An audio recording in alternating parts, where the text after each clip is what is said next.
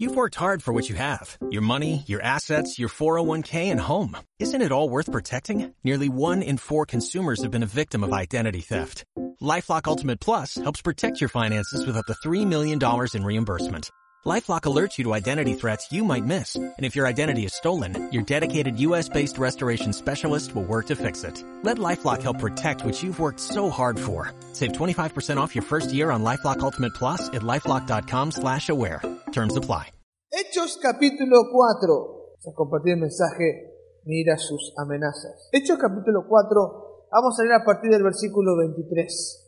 Al ser puestos en libertad, vinieron a los suyos y contaron todo lo que los principales sacerdotes y ancianos les habían dicho. Ellos, al oírlo, alzaron unánime la voz y dijeron, Soberano Señor, tú eres el Dios que hiciste el cielo y la tierra, el mar y todo lo que en ellos hay. Que por boca de David tu siervo dijiste, ¿por qué se amotinan las gentes y los pueblos piensan cosas vanas? Se reunieron los reyes de la tierra y los príncipes se juntaron en uno contra el Señor y contra su Cristo. Y verdaderamente se unieron en esta ciudad Herodes y Poncio Pilato, con los gentiles y el pueblo de Israel, contra tu santo Hijo Jesús a quien ungiste, para hacer cuanto tu mano y tu consejo habían antes determinado que sucediera. Y ahora, Señor, mira sus amenazas y conceda a tu siervo que con toda valentía hablen tu palabra mientras extiendes tu mano para que se hagan sanidades, señales y prodigios mediante el nombre de tu Santo Hijo Jesús. Cuando hubieron orado, cuando terminaron de orar, el lugar en que estaban congregados tembló y todos fueron llenos del Espíritu Santo y hablaban con valentía la palabra del Señor. Cuando leemos la oración que hace, esta oración que leemos allí es la oración que hicieron Pedro y Juan junto con la iglesia en Jerusalén luego de ser amenazados para que no prediquen la palabra del Señor.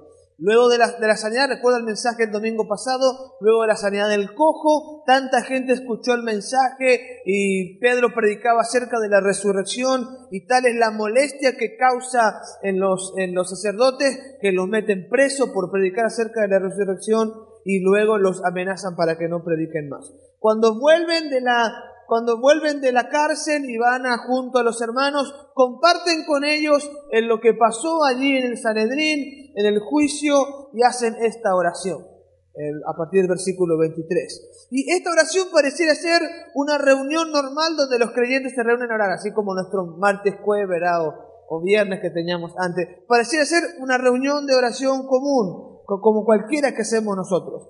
En primer lugar, como en el caso de la mayoría de oraciones en la Biblia, reconocen quién es Dios. Señor, tú eres soberano, poderoso. Entonces comienza la oración reconociendo que Dios es grande y poderoso. A continuación, la segunda parte de su oración, fundamentan su petición en la palabra del Señor. Muy común en la Biblia que cuando alguien ora en la Biblia hace recurso y recuerdo de algún texto bíblico. Entonces fundamenta su petición en otros textos de la palabra, recordando las promesas y que Dios tiene para su pueblo. Y así hacen ellos, luego de exaltar al Señor y bendecirlo, están diciendo, vos por boca de David ya dijiste que esto iba a pasar, Señor. Entonces, lo que están pidiendo lo fundamentan en la Biblia. Lo tercero y común en nuestras reuniones de oración, presentan su petición al Señor. Entonces, luego de alabar al Señor, de fundamentar la oración, presentan la petición al Señor. En el caso de ellos, la petición es, Señor, haz señales y maravillas, haz milagros, Padre, porque tenemos miedo de predicar porque nos han amenazado.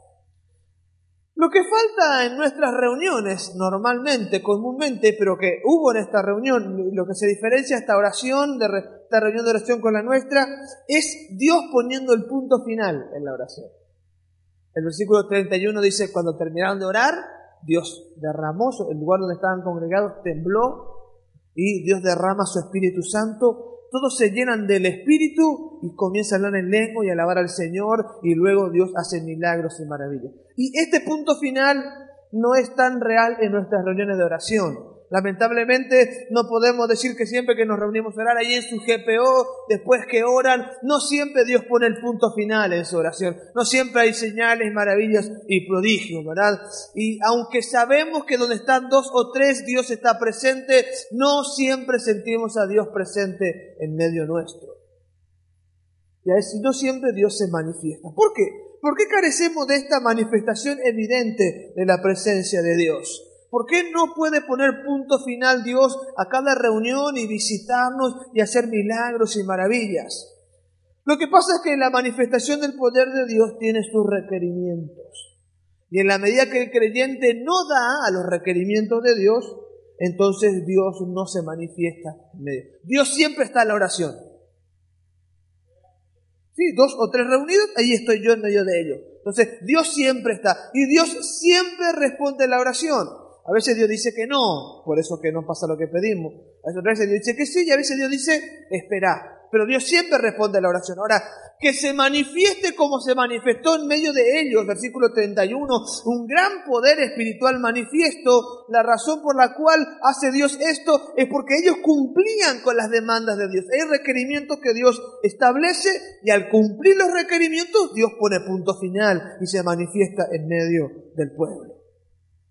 Entonces, Dios se manifiesta cuando la iglesia cumple con los, requerimientos que Él tiene. Y lo que yo quiero compartir en esta noche son justamente los requerimientos para la manifestación del poder de Dios. Eh, sé que Dios está presente y siempre oro con certeza de que Dios está presente, pero yo quiero que Dios ponga el punto final a cada oración. Necesitamos, anhelamos y nuestra comunidad, nuestra nación, nuestra familia necesita que Dios se manifieste en medio nuestro y ponga el punto final a nuestra nación, que haya la manifestación del poder de Dios. Y para eso hay algunos requerimientos que la iglesia debe cumplir. El primero de estos requerimientos para manifestar el poder de Dios es una presentación sincera ante Dios. Dice Hechos 4, 23 al 29. Una presentación sincera ante Dios. Al ser puestos en libertad, vinieron a los suyos y contaron todo lo que los principales sacerdotes y los ancianos les habían dicho. Ellos al oírlo alzaron unánime la voz a Dios y dijeron, Soberano Señor, tú eres el Dios que hiciste el cielo y la tierra, el mar y todo lo que en ellos hay, que por boca de David tu siervo dijiste, ¿por qué se amontinan las gentes y los pueblos piensan cosas vanas? Se reunieron los reyes de la tierra y los príncipes se juntaron en uno contra el Señor y contra su Cristo. Y verdaderamente se unieron en esta ciudad Herodes y Poncio Pilato con los gentiles y el pueblo de Israel contra tu santo Hijo Jesús a quien ungiste, para hacer cuanto tu mano y tu consejo habían antes determinado que sucediera. Hasta aquí la oración normal que usted y yo hacemos, pero el requerimiento de Dios es una presentación sincera. Versículo 29. Ahora, Señor, mira sus amenazas y danos valor, porque tenemos miedo. Una presentación sincera. Ellos están haciendo la oración correcta, la oración formal. En esta oración exaltan a Dios, como siempre debe hacerlo, como el Padre nuestro lo enseña. Luego están fundamentando sus peticiones en la palabra. Lo que te pedimos, Dios, es lo que tu palabra dice que podemos pedir. Pero luego de hacer eso, abren su corazón a Dios y le piden a Dios lo que están necesitando en algún momento, por así decirlo, termina la religiosidad de la oración y abre su corazón en sinceridad para presentar a Dios el quebranto de su alma. Hablan con Dios y derraman su corazón delante del Señor en ese momento en el que está. Esto es muy interesante. Y a veces somos ilógicos como oramos. Sabemos que tenemos un problema, sabemos que tenemos una necesidad, y somos netamente religiosos. Hacemos todo lo que hay que hacer, decimos todo lo que hay que decir, pero callamos y guardamos la necesidad que está en nuestro interior. No abrimos nuestro corazón como lo hicieron los apóstoles. Y estos no son hombres, eh, eh, no son hombres sencillos, hablamos de los apóstoles de Jesucristo. Y ellos tienen miedo, y no solo que tienen miedo, sino que le dicen Dios, tenemos miedo. Cuando Pedro está predicando en el Sanedrín tiene mucha valentía. Si bien ha sido un cobarde, se tuvo miedo a aquella señorita empleada del sacerdote en la, semana de la pasión de Cristo, pero luego lleno del Espíritu Santo, dice Hechos capítulo 4, pierde el miedo y enfrenta a los sacerdotes. Los sacerdotes están molestos porque Pedro predica acerca de la resurrección, no tanto que predica acerca de Cristo, porque los saduceos no creían en la resurrección, y los fariseos sí. Y siempre estaban discutiendo por eso. Y se preocupan los sacerdotes de que esté predicando algo que la gente va a creer porque el cojo está saltando. Dice, eh, cojo salte, dice, a este lo sanó el resucitado. Y eso le molesta. Ni siquiera entienden la salvación porque son cerrados de mente, ni entienden lo que están diciendo. Pero le molesta que se hable de algo que ellos no aceptan como doctrina. Y entonces están, los quieren garrotear y encarcelar para que no hablen acerca de la doctrina que ellos no creen. Imagínense, preocupado en la corrección doctrinal y no en el mensaje de salvación. Entonces, cuando está saltando el cojo y Pedro predica sobre la resurrección, ellos se alteran y los amenazan. Y ante las amenazas, luego Pedro rumbo a la, rumbo a la iglesia se pone a considerar y tienen miedo. Lo interesante es que cuando oran dicen, Señor, tengo miedo. Tenemos miedo. Son sinceros. A veces somos tan tontos que hasta impostamos la voz para hablar con Dios. Padre Santo, y aquí estoy en tu presencia yo soy tu siervo. Como si Dios no supiera el timbre de voz que me dio a mí. Mire, si usted le escucha a mi mamá no va a saber quién está hablando, si mi mamá o yo. Cuando yo hablo por teléfono con algún desconocido, me suele decir, gracias señora. ¿Qué le vamos a hacer? Mi timbre no es tan masculino. Para mi esposa sí, pero diga la verdad. Hablo por teléfono con gente, la, la operadora del, del, celular o algún cliente cuando trabajaba en la empresa, con alguien que no me conoce y me tratan de señora. Y tengo que explicar, no, yo tengo mi identidad sexual definida, no me preocupa mi timbre de voz, esté seguro de eso, no tengo problema, no tengo problema con mi identidad sexual, no, ningún. Pero tengo voz de mujer y peor cuando galleo, peor todavía, cuando me sale el gallito por ahí. y, y Dios sabe que a Dios se le antojó ponerme este timbre de voz. Decirle, oh Padre, gracias por esta voz de macho que me has dado. Sería lo más estúpido que puede hacer si Dios conoce mi timbre de voz. ¿Me sigue? Pero muchos manejamos esto en nuestra relación con Dios. Somos falsos, no somos sinceros.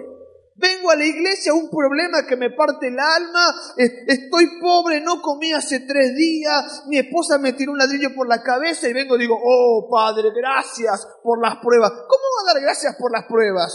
Oh Padre, estoy sufriendo, me están por meter preso, me persigue la gente, mi esposa me pega. Gracias. ¿Cómo gracias? Ponete a llorar, desesperado, papá, ayúdame. Esa tendría que ser una oración sincera.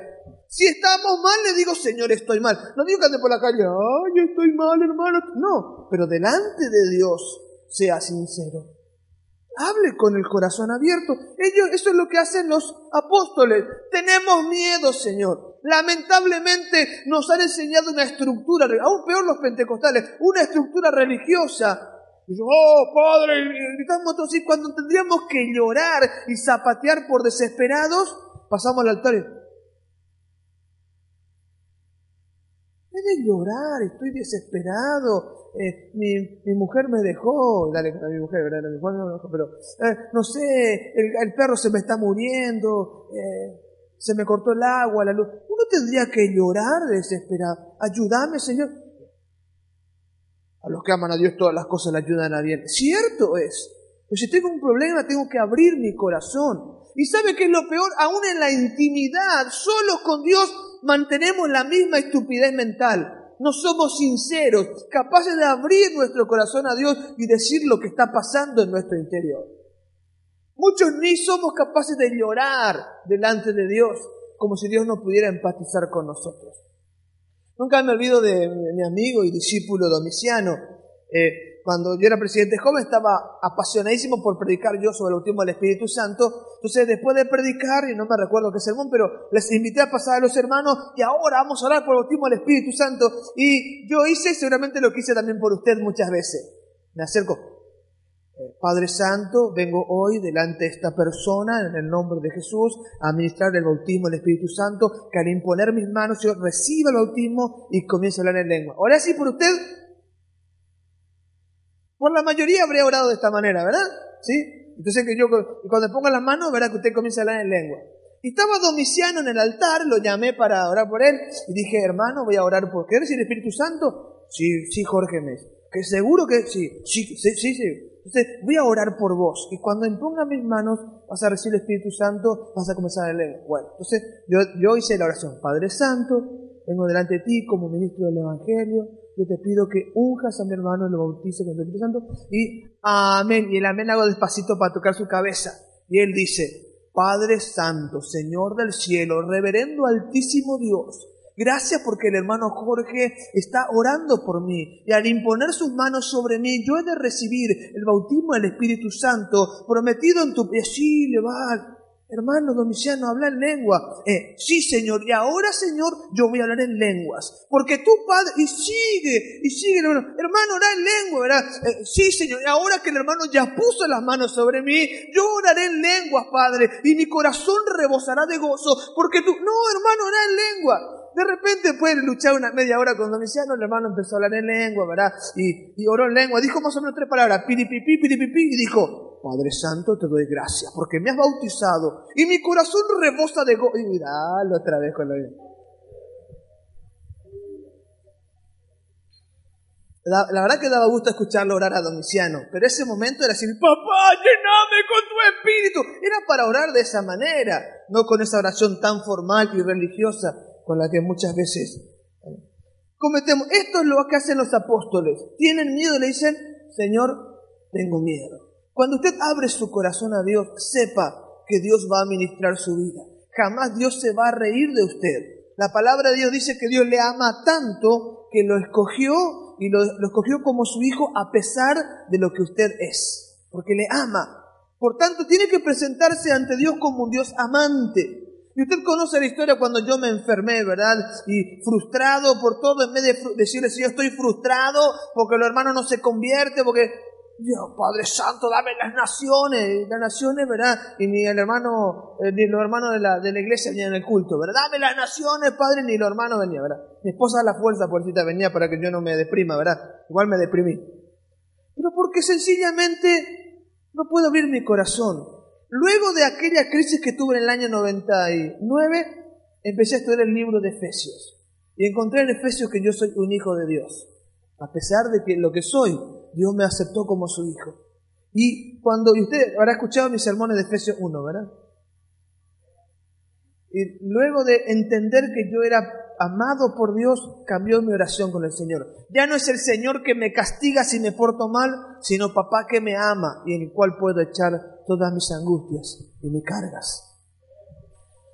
El primer requerimiento es ser sincero ante la presencia del Señor, venir ante Él con sinceridad, abrir nuestro corazón. Mirá, mi hermano, si estás luchando con un pecado, te valdes que te pases una hora exaltando y alabando su nombre, porque lo que Dios quiere escuchar de tu voz es, Señor, cambiame, transformame, perdoname. Si estás tentado por algo o alguien, de balde vas a decir, oh, aleluya, aleluya, cuando lo que tenés que decir es, Señor, no soporto la tentación, esto pesa sobre mi alma. Si estás angustiado y amargado, de balde decir, alabanza, alabanza, alabanza, cuando lo que tenés que decir es, Señor, no soporto, me duele, tengo angustia, necesito tu ayuda. La falta de sinceridad, esa actitud religiosa para nuestra relación con Dios es un estorbo terrible e impide que Dios manifieste su poder en medio nuestro. Por tanto, cuando te llame esta noche al altar, vas a pasar al altar, o te vas a ir afuera, vas a pasar al altar y vas a presentarte en sinceridad ante Dios. Si hay pecado, voy a nombrar un par de pecados por el camino en este sermón, vas a confesarte a Dios, vas a hablar con Dios para que Dios te perdone, vas a abrir tu corazón y el Señor va a manifestar su poder sobre tu vida. El segundo requerimiento para manifestar el poder de Dios es pedir a Dios señales.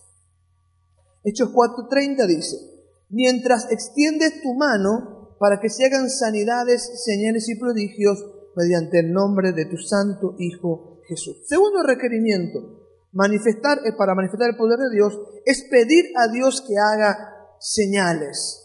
Lo que hacen los apóstoles cuando se encuentran ante esta gente que los amenaza es pedirle a Dios que los respalde con milagros, señales y prodigios. Esto dice en el versículo 30, Señor, danos valor para predicar y mientras predicamos, hace milagros hace señales, hace maravillas en medio nuestro. Y para que Dios manifieste su poder, la iglesia tiene que animarse a pedirle que Dios haga milagros, maravillas y señales mediante la predicación de su palabra, mediante la oración de la iglesia. La iglesia actual enfrenta dos barreras para cumplir con el requerimiento de pedir señales. Es decir, nosotros como iglesia, la iglesia en general, hay, enfrenta dos barreras tremendas que le impiden esto de pedir señales. La primera barrera es la doctrina de la cesación de los dones y la segunda es la falta de práctica de los que creen. Por un lado están los que se oponen a que hoy se hagan milagros. Hay gente que no cree, evangélicos que no creen que hoy pueda haber milagros y señales y enseñan sobre eso. Pero por otro lado hay gente que cree pero que nunca ha practicado, nunca le ha pedido a Dios señales. Respecto a la, primera barrera, la sesión de los dones, eh, ya expliqué hace un tiempo atrás, y no lo voy a repetir, lo que pasó con Lutero y Calvino, eh, no Óxides, más reformadores respecto a la señal. Expliqué lo que, por qué Lutero desarrolló la, doctrina de la ascensión de los dones. Por 500 años no hubo problema, porque todos los evangélicos decían, Dios ya no hace milagros. ¿Sí? Solamente los católicos creían que Dios hacía milagros todavía hoy, por eso tienen santos, seguían teniendo santos, pero por 500 años los evangélicos dijeron, Dios no hace milagros. Los milagros eran para la época de los apóstoles. Es más, los evangélicos durante el siglo pasado discutían si los milagros de Hechos, del libro de Hechos eran reales o eran aparentes. Y muchos decían, son reales, pero eran reales para antes, ahora ya no, Dios no hace milagros. Esa fue la discusión que se mantuvo durante el siglo, primera parte del siglo pasado. Pero a partir de lo que, del comienzo del movimiento pentecostal, allí en el 1900, 1901, y después con el derramamiento del Espíritu Santo en la calle Azusa 312, con lo cual comenzó el movimiento pentecostal el siglo pasado, la gente empezó a despertarse. La primera mitad del, siglo pasado no causó mucho problema porque la mayoría de cristianos evangélicos tradicionales ni sabían que habían pentecostales. En la década del 50, por ejemplo, la revista eh, Cristianos Hoy, que es la revista evangélica más importante, ni sabía que había pentecostales, ni sabía que había un gran porcentaje de creyentes evangélicos que eran pentecostales. Pero en la década del 60 ya eh, los pentecostales entraron en otro campo y entonces empezaron a saber y ahí se desarrolló teología sobre esto. La gente le llama las tres olas la, los teólogos. La primera ola en el 1901, 1905, derramamiento del Espíritu Santo, la fundación de la Asamblea. La primera ola, el gran mover del Espíritu Santo. Luego viene la segunda ola, o algunos llaman la lluvia tardía. Y ahí es cuando los evangélicos reaccionan ante gente que dice que Dios hace milagros hoy. Porque por 500 años siendo evangélico, Dios no hace más milagros, Dios no bautiza, la gente no habla más en lengua por 500 años. Pero luego de la segunda ola, hacia la década del 60, sí, ¿qué pasó? Los pentecostales hacen relaciones con las iglesias tradicionales, evangélicas tradicionales. Eh, a ver, ayúdenme, episcopales, luteranos, anglicanos, presbiterianos y también los católicos, incluso con ellos. Y entonces este encuentro entre pentecostales e iglesias tradicionales surge el movimiento carismático o lo que llaman algunos la lluvia tardía. Dentro de las iglesias anglicanas, luteranas y aún católicas surge el movimiento carismático. Hasta el día de hoy hay carismáticos en todas estas denominaciones tradicionales. Y cuando surgen los carismáticos dentro de las iglesias tradicionales, ahí los teólogos se despierten, cuidadito, esto no es, y van a buscar y a escribir libros sobre lo que significa esto. Peor aún cuando eh, en la década del 70 viene la tercera ola, lo que se llama la tercera ola, que serían los neopentecostales. Nosotros somos pentecostales clásicos, pues surge de la década del 70 la tercera ola, los neopentecostales. Después les explico por qué les cuento todo esto. Y de la mano de John Weaver, ya en la década del 80, ya eh, los que habían seguido la iglesia carismática y fundan sus propias iglesias, empiezan a hacer teología sobre la posibilidad de orar y hacer. Por ejemplo, en el seminario teológico Fuller, un grupo de teólogos se reunió y dijeron, y, como, como estudioso, toma nota. Y ahora vamos a orar sobre para que haga un milagro. Y oran, y oran por ese, oraron. Y a 10.30 de la mañana oramos por don Antonio y Antonio recibió un milagro. ¡Oh! Los milagros suceden todavía. Así fue en el seminario, seminario teológico Fuller, así se hizo. ¿verdad? Un estudio eh, eh, de laboratorio a ver si había o no señales. Y el escrito de John Beaver, el pastor de la viña, seguramente usted habrá leído algo sobre él, eh, provocan una reacción y entonces hay teólogos que escriben para decir, no, los milagros no son para este tiempo. Y esto afecta a la iglesia evangélica en general. Este escritor que, se, que fundamentó la doctrina en el siglo pasado se llama James Duncan. James Duncan escribió un libro muy amplio que se llama La posibilidad del bautismo en el Espíritu Santo. Y James Duncan dice, no, no se puede hablar en lengua, ya no se habla en lengua, dice James Duncan, ya no hay milagros, ya no hay señales, ya nada. Y Duncan dice, cada vez que encontramos en los escritos de Pablo hablar sobre el Espíritu Santo, el Espíritu Santo hace la obra de santificación y regeneración y nunca de empoderamiento. Dice. Y dice Duncan, no se puede usar el libro de Hechos para respaldar el bautismo del Espíritu Santo, porque el libro de Hechos es un libro histórico y no es un libro doctrinal. Más o menos. Entonces, por 50 años tranquilo, pero cuando comienzan los pentecostales a tocar las iglesias tradicionales, y los tradicionales hablan en lenguas, ahí se, hay un revuelo teológico y entonces se desempolvan las Biblias y se hace doctrina. Recién ahí se hace doctrina. Y este Duncan hace una, un, libro tan, tan, pero tan, tan importante que afecta la doctrina en muchas iglesias, grandes eh, divisiones, conflictos y hay mucha gente que hasta el día de hoy sosteniendo la doctrina de Duncan dice, los señales, los milagros no son para hoy. No hay que emocionarse, no hay que llorar, no hay que levantar las manos, hay que ser así para adorar a Dios. Eso, eso siembra Duncan en él.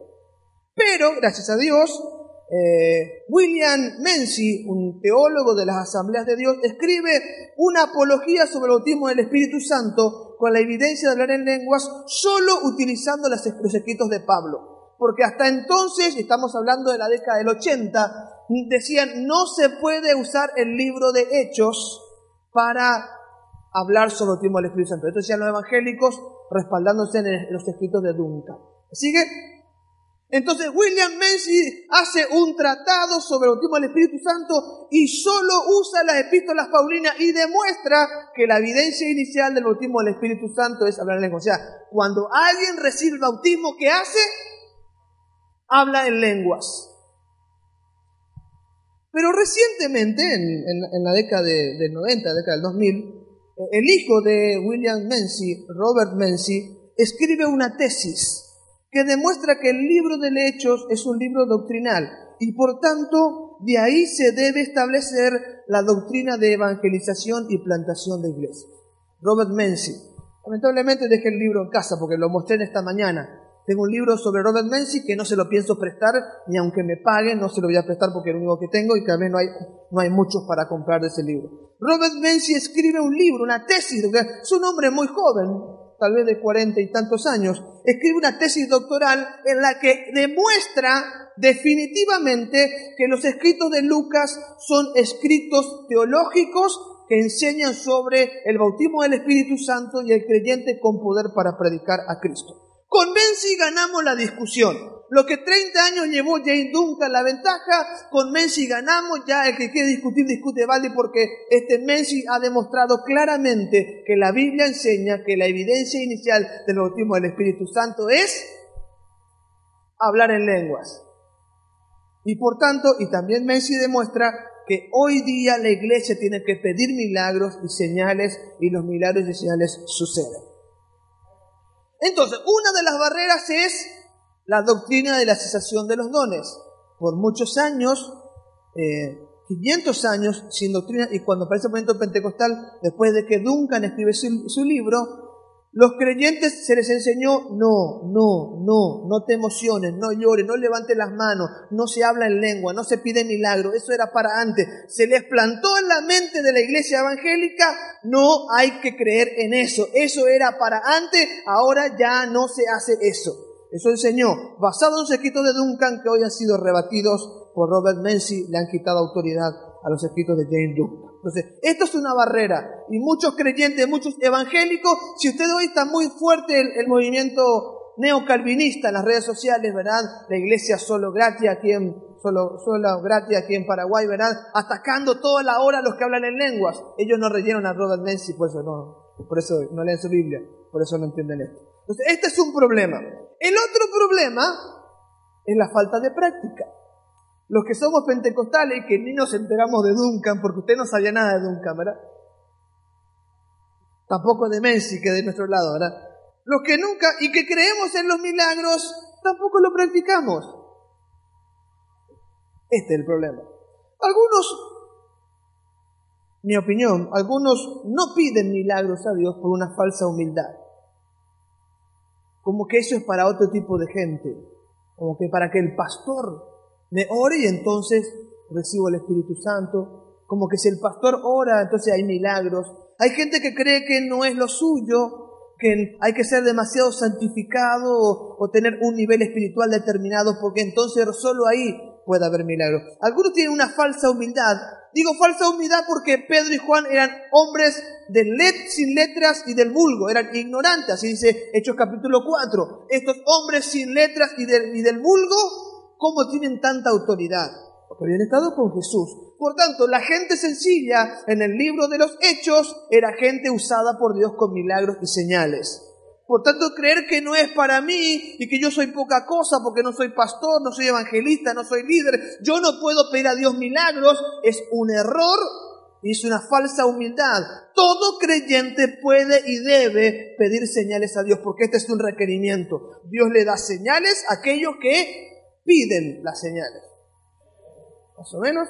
Por tres le pagamos a alguno para que venga a Estados Unidos y haga algún milagro, cuando lo que el libro de Hecho dice es que todos los creyentes deben pedir y manifestar señales para, del poder de Dios. Pero peor que la falsa humildad yo creo que es la tibieza espiritual. Una razón por la cual la iglesia no practica, no pide señales, no pide eh, manifestación de poder, no habla en lenguas, es por la tibieza espiritual. Los creyentes que son canales de manifestación de señales y prodigios por lo general son personas apasionadas, espiritualmente fervorosas. Y esto está demostrado en la respuesta de Dios a la petición de señales. ¿Qué piden los, los, apóstoles? Sanidades, señales y prodigios. ¿Estoy cierto? ¿Dice eso? Versículo 30. Mientras extiendes tu mano para que se hagan sanidades, señales y prodigios. Dios le pide, eh, perdón, los apóstoles piden a Dios, Señor, danos sanidades, danos señales y danos prodigio. Estos están apasionados, los acaban de amenazar que los van a matar. Y no piden, Señor, mata a los jueces. No, no dice, oh Señor, no justicia. No, ¿qué piden? Están apasionados, están locos quieren predicar a Cristo en todo momento. no importa que lo vayan a matar, ellos quieren señales para seguir predicando, aunque eso les cueste la vida. Gente apasionada, apasionada por Dios. Ahora bien, ellos piden señales. ¿Y qué le da Dios en respuesta a su oración? Versículo 31. Lo llena con el Espíritu Santo. 4.31 dice, cuando hubieron orado el lugar en que estaban congregados, ¿cómo? El templo se movió. Y dice, danos señales, dale milagros, danos prodigios. Y entonces Dios sacude el lugar donde estaban reunidos y los bautiza con los llena del Espíritu Santo. Y hablan con denuedo la palabra de Dios. Y permítame decir esto. Si usted lee el libro de Hechos sin, sin prejuicio cesacionista, sin haber tenido la voz cerebro cesacionista, sin eso, Usted lee el libro de Hechos y lee Hechos 1.8, dice, ¿qué dice Hechos 1.8? Pero recibiréis poder cuando haya venido sobre vosotros el Espíritu Santo. La palabra poder en el griego es la palabra dunamis, de donde viene dinamita. Van a recibir dinamita cuando venga el Espíritu Santo. ¿Y qué piensa usted? Vamos a recibir dinamita. No, dinamita, ¿verdad? ¿Sí? Está hablando del dunami, no habla de recibirán una brisa suave. Es más, Hechos capítulo 2 dice, ¿cómo fue el bautismo del Espíritu Santo? De repente vino un viento el cual llenó toda la casa donde estaban reunidos y se desaparecieron lenguas de fuego, dunamis, poder, lenguas de fuego, el cual llenó toda la que se sentó sobre cada uno de ellos. Y fue tan fuerte el ruido cuando recibieron el Espíritu Santo que toda la ciudad escuchó. Como dirían por ahí, estos locos que trastornan al mundo. ¿Me sigue? Usted viene leyendo Hechos, dice poder, dinamita. Luego hay un viento recio que sopla muy fuerte dentro de la casa. Fuego cae del cielo. La gente se amontona. Miles se convierten. Usted no puede decir, ay, qué poderoso el culto. Y estaban todos así, aleluya, gloria a Dios. La multitud llenó el lugar donde estaban. Por eso digo creyentes apasionados. Y usted viene leyendo y lee en el capítulo 3 que el paralítico es sanado. ¿Y qué hace el paralítico? Empieza a saltar y a qué? Y a alabar a Dios. Y cuando salta y alaba a Dios, luego los encarcelan. Y Hechos 4:31, estos piden a Dios milagros y señales. ¿Y Dios qué hace? Los bautiza con Espíritu Santo. Y dice, el lugar donde estaban congregados tembló y todos fueron llenos, del Espíritu Santo. ¿Cómo habrá sido? Padre, no señales. Y Dios le tiembla todo. Cuidado. Uh, uh. Oh, gracias Señor, nos has llenado. Uh, uh. Qué lindo, qué lindo. Vamos, no, hermanos. Sí, Señor, gracias, Padre. Habrán puesto a saltar y alabar al Señor como el cojo en la puerta de la hermosa. Alabar a Dios y glorificar. La persona que es usada por Dios es una persona apasionada. Que no se preocupa estar acomodado a lo que socialmente es correcto. Me importa un bledo, habrá dicho Pedro, si no les gusta que salte. Pero Dios me acaba de llenar su Espíritu Santo. Aleluya, gloria a Dios. El problema es la tibieza espiritual, mi hermano. No queremos que, queremos que Dios haga algo con nosotros, pero que no nos mueva la corbata. Que Dios haga algo con nosotros, pero que no me corra el maquillaje. Que Dios haga algo con nosotros, pero por favor, sentadito y frente a la tele mejor. Pues Dios no actúa de esa manera. La gente que manifiesta señales y prodigios es gente apasionada, que clama a Dios con desesperación para que le dé valor, para hacer milagros y señales, y Dios los sacude. Y lo que, si usted lee el libro de Hechos, no puede entender de otra manera. Hechos 4:31, se hizo un zarambí, un revuelo. La gente empezó a cantar, a alabar al Señor. Piense en Hechos 19, 6, empiezan a hablar en lengua y a profetizar. Hechos capítulo 10, empiezan a hablar en lengua y profetizan y glorifican a Dios. Hechos capítulo 14, están, Hechos 8, están, empiezan a hablar en lenguas y hasta el brujo se asusta. Siempre que Dios se manifiesta lo hace con poder y este poder conmueve lo que socialmente parece correcto, lo que la etiqueta no le gusta. Eso hace el Espíritu Santo, porque es algo apasionado, fuego, poder. La gente prorrumpe en júbilo, alabanza. Y esto es el problema que tenemos no queremos que Dios nos saque de nuestra postura correcta. No queremos que la gente diga que estamos locos o que somos emocionales. Somos tibios. Como que Dios va a hacer lo que Él quiere o lo que nosotros queremos a la manera que nosotros queremos. Pero olvídese, olvídese. Aquel que busca a Dios apasionada, apasionadamente se encontrará con la llenura del Espíritu Santo cuando Dios le parezca oportuno y lo hará a la manera que Dios le guste. Y va a romper el formalismo. Siempre que hay bautismo en el Espíritu Santo, la gente prorrumpe en júbilo, alabanza, hay mucho ruido, aunque al vecino le moleste. Pero por lo general el ruido atrae a la gente que finalmente se convierte a Cristo. Y este es un problema de la iglesia. Nos falta la práctica porque somos tibios. Viene el momento de altar y nos vamos afuera a comer la, el, el pechufrida allí, ¿verdad? No sé, comprar una gaseosa. Estamos llenos de problemas, angustia. En vez de pasar y arrodillarnos y clamar al Señor, nos vamos allá afuera. ¿Para qué vinimos entonces?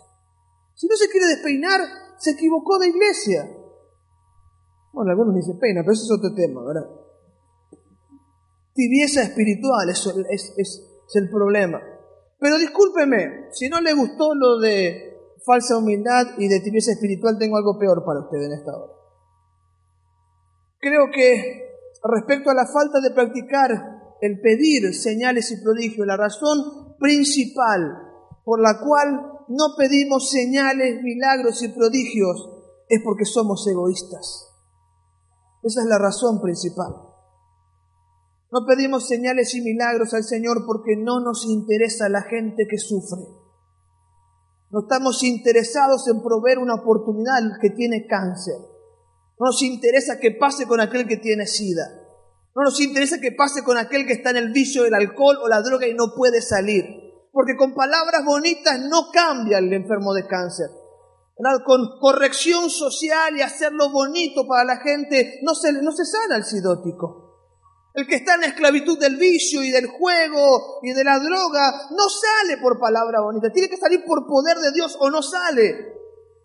Y lo que hacemos nosotros es cruzar a la vereda de enfrente. Cuando vemos al sufriente aquí y cruzamos al otro lado.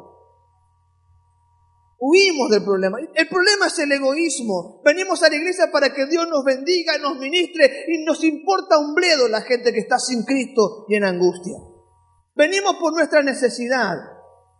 Y si Dios nos da poder para hacer milagros, no significa que vamos a tener que ir al hospital, al enfermo, al vecino, y no nos interesa a la gente. Por eso no queremos señales, por eso no pedimos.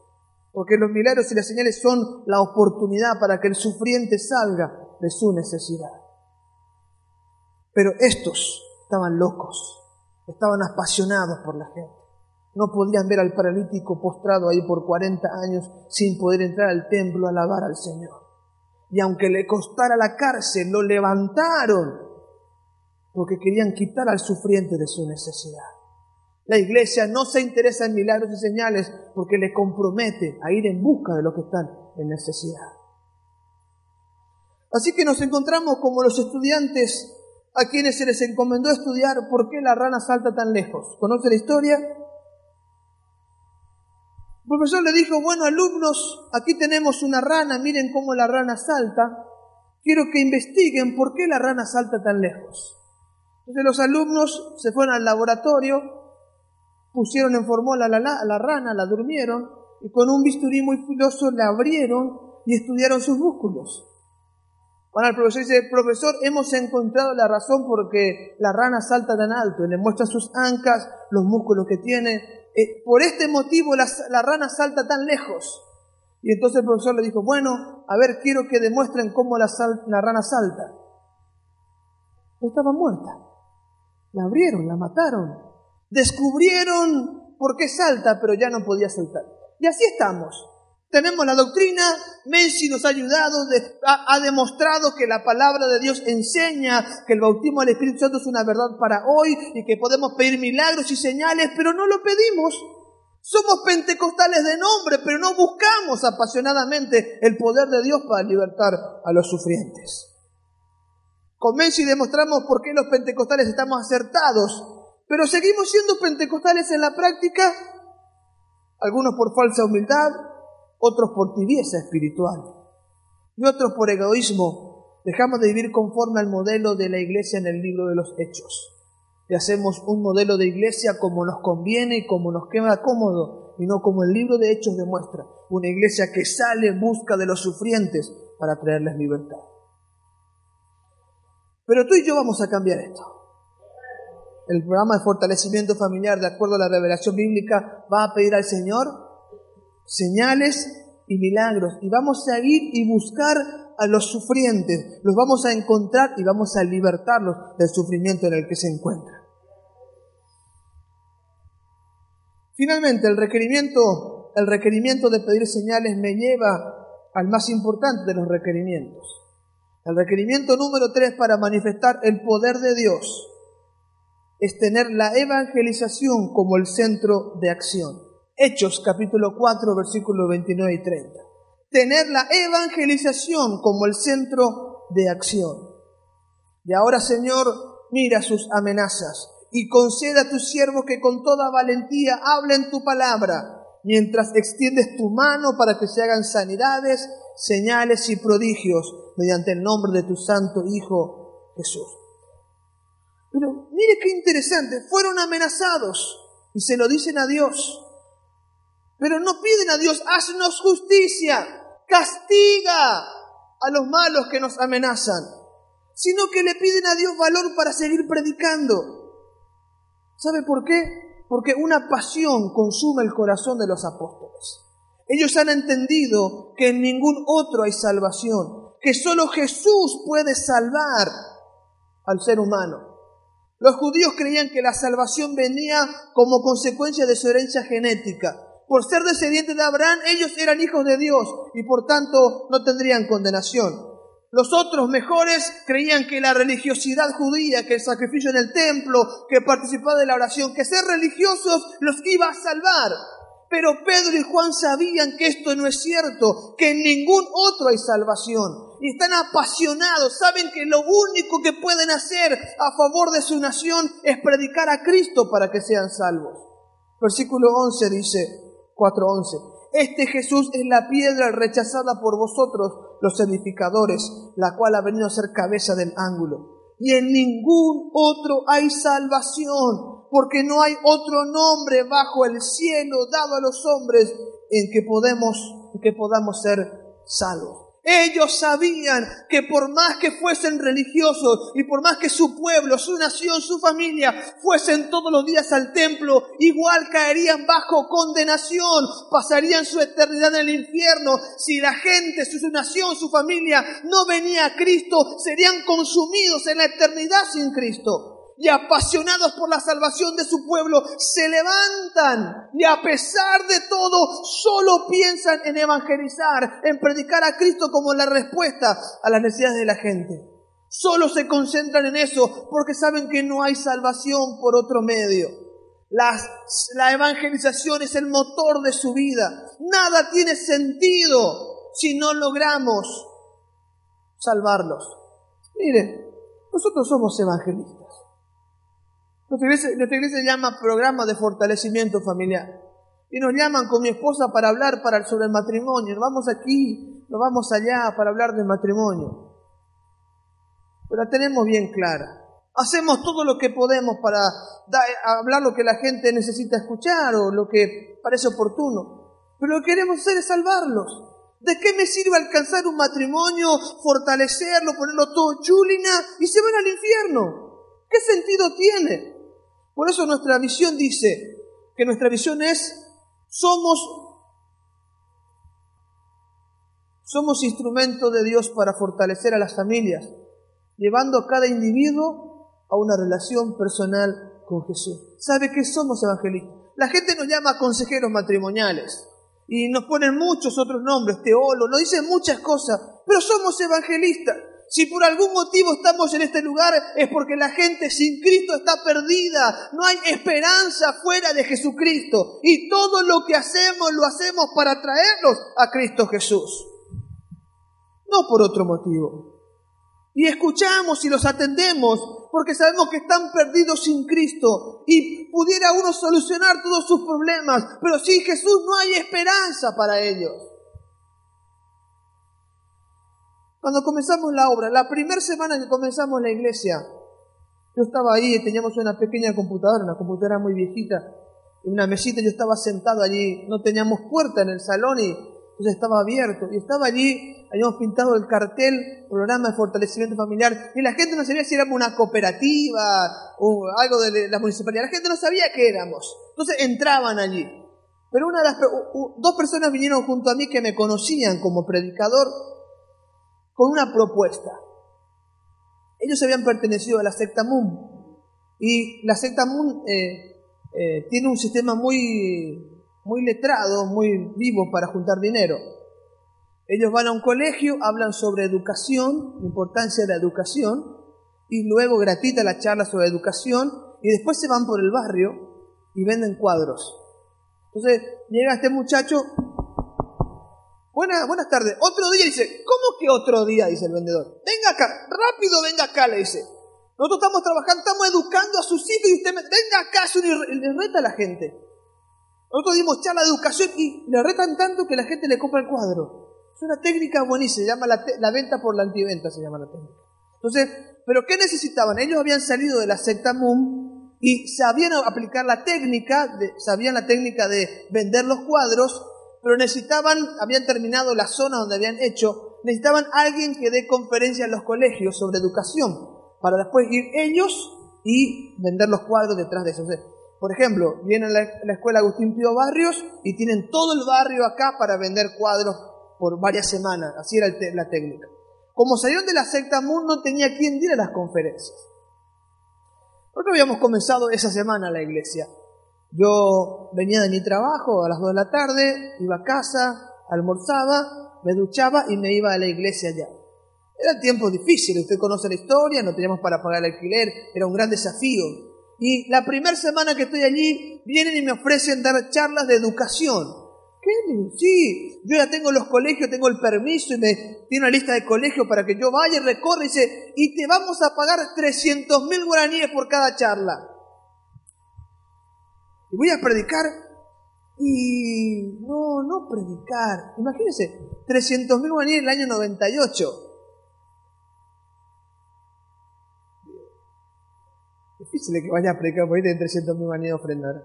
300 mil por colegio en el año 98. Era buena plata, ¿verdad? Buena plata.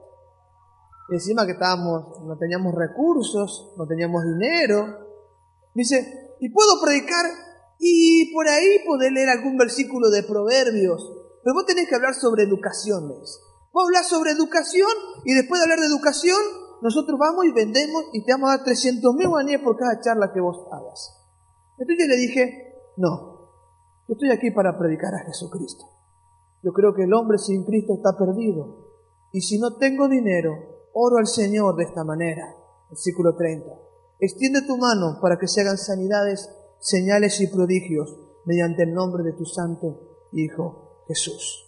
Porque sabe que mi hermano, Dios haciendo milagros es todo lo que necesitamos. necesitamos otra cosa más. Y la gente necesita a Jesucristo. Por más que el dinero era oportuno, estamos aquí para predicar. La evangelización es nuestro desafío. Lo que hacemos con el comedor, el papel higiénico que está ahí atrás, no es que ellos necesitan eso. Ellos necesitan a Cristo pero estos elementos nos van a permitir predicarles y que ellos conozcan a Cristo como Señor y Salvador, porque lo que ellos necesitan es a Dios obrando milagros en su vida. Y si nos faltan recursos, se los pedimos a Él, porque Él le encanta hacer señales y prodigios para aquellos que tienen como centro de acción la evangelización. Entendiendo que estos requerimientos, estos requerimientos para que Dios manifieste su poder, es tiempo de clamar a Dios. Señor, llénanos de tu Espíritu Santo. Señor, extiende tu mano. Dame, Señor, señales, maravillas, prodigios. Señor, tengo miedo. Haz milagros sobre mi vida. Señor, mi familia te necesita. Haz milagros, Señor. Mi nación te necesita. Haz milagros. Lléname, Señor, de tu Espíritu Santo. Estamos ante tiempos difíciles donde solo Cristo puede traer alguna alternativa para nuestra nación. Y solo puede traer una alternativa una nación que una iglesia que manifiesta el poder de Dios. Y para eso se hace necesario clamar a Él. Señor, úsame con señales, prodigios y milagros. Señor, bautízame con tu Espíritu Santo. Padre, te damos gracias por tu palabra. Te bendecimos, Dios, en esta hora. Te bendecimos.